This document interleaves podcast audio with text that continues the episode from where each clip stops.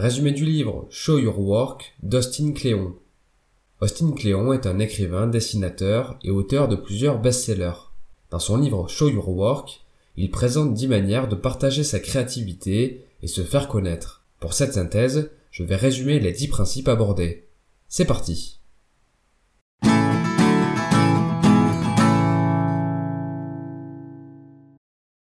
Commençons par l'importance de diffuser son travail.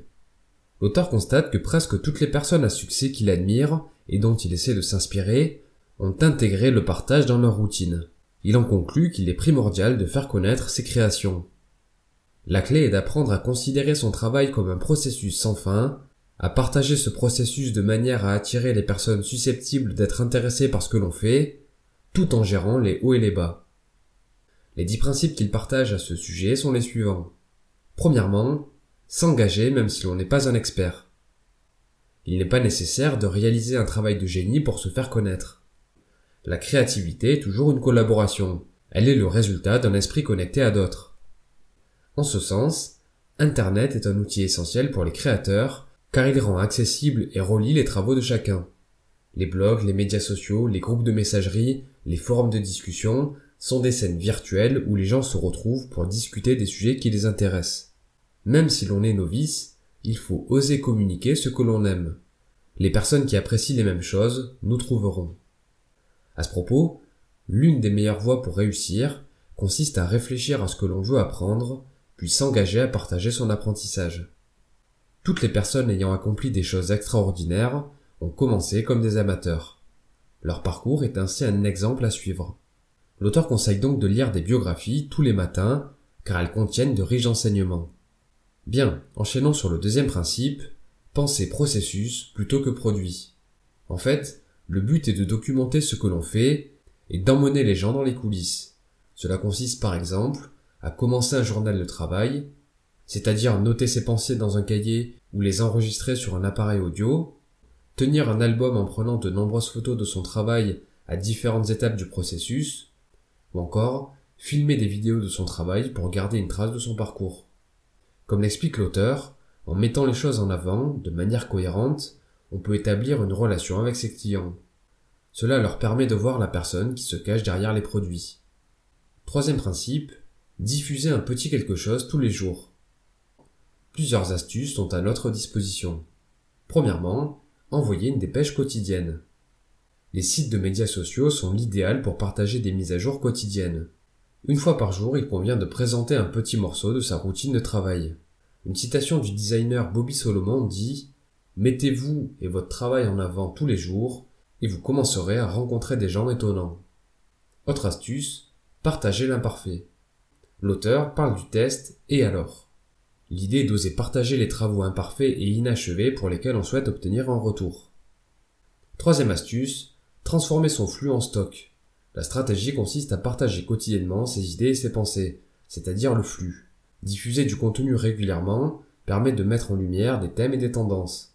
Les éléments qui se dégagent du flux permettent de créer du contenu plus substantiel et durable, le stock. Autre astuce, créer un bon nom. Un petit article de blog n'est rien en soi. Par contre, un millier d'articles publiés sur une décennie devient l'œuvre d'une vie. La clé est de considérer un site web comme une machine de développement personnel. Pour cela, il convient de remplir son site web avec son travail, ses idées et les choses qui nous intéressent. Quatrième principe, ouvrir son cabinet de curiosité. Aujourd'hui comme à l'époque, nous avons tous le désir de voir, faire et posséder des choses étranges et merveilleuses. Ces collections d'objets ou de souvenirs influencent nos goûts et nos goûts influencent notre travail. Même si en tant qu'amateur, nos goûts s'inspirent exclusivement des créations des autres, il ne faut pas hésiter à partager ces influences dans son propre travail. Une nouvelle fois, il est préférable de célébrer et partager ses goûts et les choses que l'on aime. Être ouvert et honnête sur ceux que l'on apprécie est le meilleur moyen d'entrer en contact avec les personnes qui aiment ces mêmes choses. À ce sujet, le crédit est toujours de mise. Si l'on partage le travail d'autrui, il est de notre devoir de veiller à ce que les créateurs de ce travail soient dûment reconnus. Ainsi, il vaut mieux s'abstenir de partager si l'on ne reconnaît pas le mérite du créateur. Cinquième principe, raconter de bonnes histoires. D'une part, le travail ne parle pas de lui-même. La façon dont les gens apprécient la valeur de notre travail est profondément influencée par ce que l'on raconte à son sujet. Les êtres humains veulent savoir d'où viennent les choses, comment elles sont faites et qui les a faites. Il est donc primordial d'apprendre à raconter son travail. La narration a un effet énorme sur la manière dont il va être perçu par les gens. La partie la plus importante d'une histoire est sa structure. Un bon pitch se déroule en trois actes. Le premier présente le passé, le second correspond au présent, et le troisième aborde le futur. Quoi qu'il en soit, chacun devrait apprendre à se présenter, à parler de son travail, et à avoir une réponse à la question Qu'est-ce que vous faites dans la vie? Voici quelques clés à ce sujet.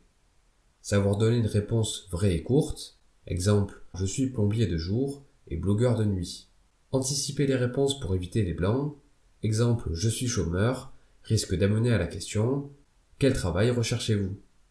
Troisième clé, s'adapter à son interlocuteur. La réponse ne devrait pas être la même si l'on parle à un enfant, une personne âgée ou sa mère. Dernier conseil, supprimer les adjectifs pour rester factuel. Dire je suis photographe plutôt que photographe amateur ou je suis un super photographe. Bien, enchaînons sur le sixième principe, enseigner ce que l'on sait. Beaucoup cherchent à cacher la recette de leur succès en masquant le processus, en taisant les techniques qu'ils ont apprises ou en camouflant l'aide qu'ils ont reçue. La philosophie de l'auteur est tout autre. Dès que l'on apprend quelque chose, il est préférable de l'enseigner aux autres. Partager sa liste de lecture, indiquer des documents de référence utiles, créer des didacticiels et les mettre en ligne. L'idée est d'accompagner les gens étape par étape en partageant une partie de son processus. Septième principe, éviter de se transformer en spam humain. L'auteur liste plusieurs recommandations. Premièrement, se taire et écouter. Il faut d'abord incarner les comportements associés aux résultats que l'on souhaite atteindre. Si l'on veut être accepté par une communauté, on doit d'abord être un bon citoyen de cette communauté. Si l'on veut des fans, on doit d'abord être un fan. Si l'on veut recevoir, il faut donner. Deuxième recommandation, viser les cœurs plutôt que le nombre. Autrement dit, il vaut mieux se soucier de la qualité des personnes qui nous suivent davantage que leur nombre. Pour cela, il faut faire les choses que l'on aime et en parler pour attirer les gens qui ont les mêmes attentes. Pour être intéressant, on doit être intéressé. Troisième recommandation, éviter les gens qui nous épuisent. L'auteur utilise le test du vampire pour savoir qui laisser entrer et sortir de sa vie. Si après avoir passé du temps avec quelqu'un, on se sent usé et épuisé, alors cette personne est un vampire dont on doit s'éloigner. À l'inverse, si l'on se sent toujours plein d'énergie, la relation est à favoriser. Le test du vampire s'applique à de nombreux aspects de notre vie, comme les emplois, les loisirs, les lieux, etc. Quatrième recommandation, identifier ses compagnons d'infortune. Il convient de rester proche des gens qui nous accompagnent dans les moments difficiles. Ce sont les personnes avec qui collaborer, partager ses secrets ou montrer son travail en priorité. Dernière recommandation, rencontrer des gens dans la vie réelle. Rien ne remplace une rencontre en face à face. Lorsqu'on est dans un groupe en ligne, il vaut mieux essayer d'organiser des événements comme des meet-up, des rendez-vous en petit comité ou autre. Huitième principe, apprendre à encaisser les coups durs. Dit autrement, il ne faut pas abandonner devant les difficultés et les critiques. Voici plusieurs conseils pour encaisser. Accepter l'idée que les difficultés vont se présenter, apprendre à être frappé, et garder en tête que plus il y a de difficultés, moins elles blessent, continuer d'avancer malgré tout, protéger ses zones sensibles, et garder l'équilibre en restant proche de sa famille et ses amis. Finalement, l'astuce est de ne pas se soucier de ce que tout le monde pense, mais de s'occuper uniquement de ce que les bonnes personnes pensent de nous. De plus, il ne faut surtout pas perdre son temps et son énergie à répondre aux trolls. En ce sens, il faut utiliser le bouton de blocage sur les sites de médias sociaux et supprimer les commentaires désagréables. Huitième principe, vendre. Nous avons tous besoin de gagner notre vie. L'idéal est d'être payé pour les activités qui nous plaisent. C'est la différence entre un professionnel et un amateur. Un créateur se doit de tendre son chapeau pour récolter de l'argent. Le moyen le plus simple de le faire est de demander des dons en mettant un petit mot à pourboire virtuel ou un bouton Donner maintenant sur son site web. Toutefois, l'idéal reste de fabriquer quelque chose et le vendre pour de l'argent. Au lieu d'avoir un bouton Donner maintenant, il vaut mieux un bouton Acheter maintenant ou Engagez-moi. Deuxième point, conserver une liste de diffusion. Lorsque les gens apprécient un travail, ils ont tendance à donner leur adresse mail pour rester en contact. Pour le créateur, la liste d'emails est un excellent moyen de communiquer et vendre. Troisième conseil, se créer davantage de travail. Cette citation de Walt Disney résume parfaitement cette philosophie. On ne fait pas des films pour gagner de l'argent, on fait des films pour faire plus de films. Quatrième conseil, retourner les faveurs. Quand on a atteint le succès, il faut rendre l'appareil en donnant à ses professeurs, ses mentors ou ses fans une chance de partager leur propre travail. Le secret est d'être aussi généreux que possible, mais suffisamment égoïste pour pouvoir faire son travail. Dernier conseil, restez dans les parages. Le but est de conserver le rythme car le travail est une réaction en chaîne. Chaque projet mène au suivant. Néanmoins, il convient de faire des pauses pour pouvoir revenir plus fort. Il existe plusieurs techniques pour déconnecter sur différentes échelles de temps.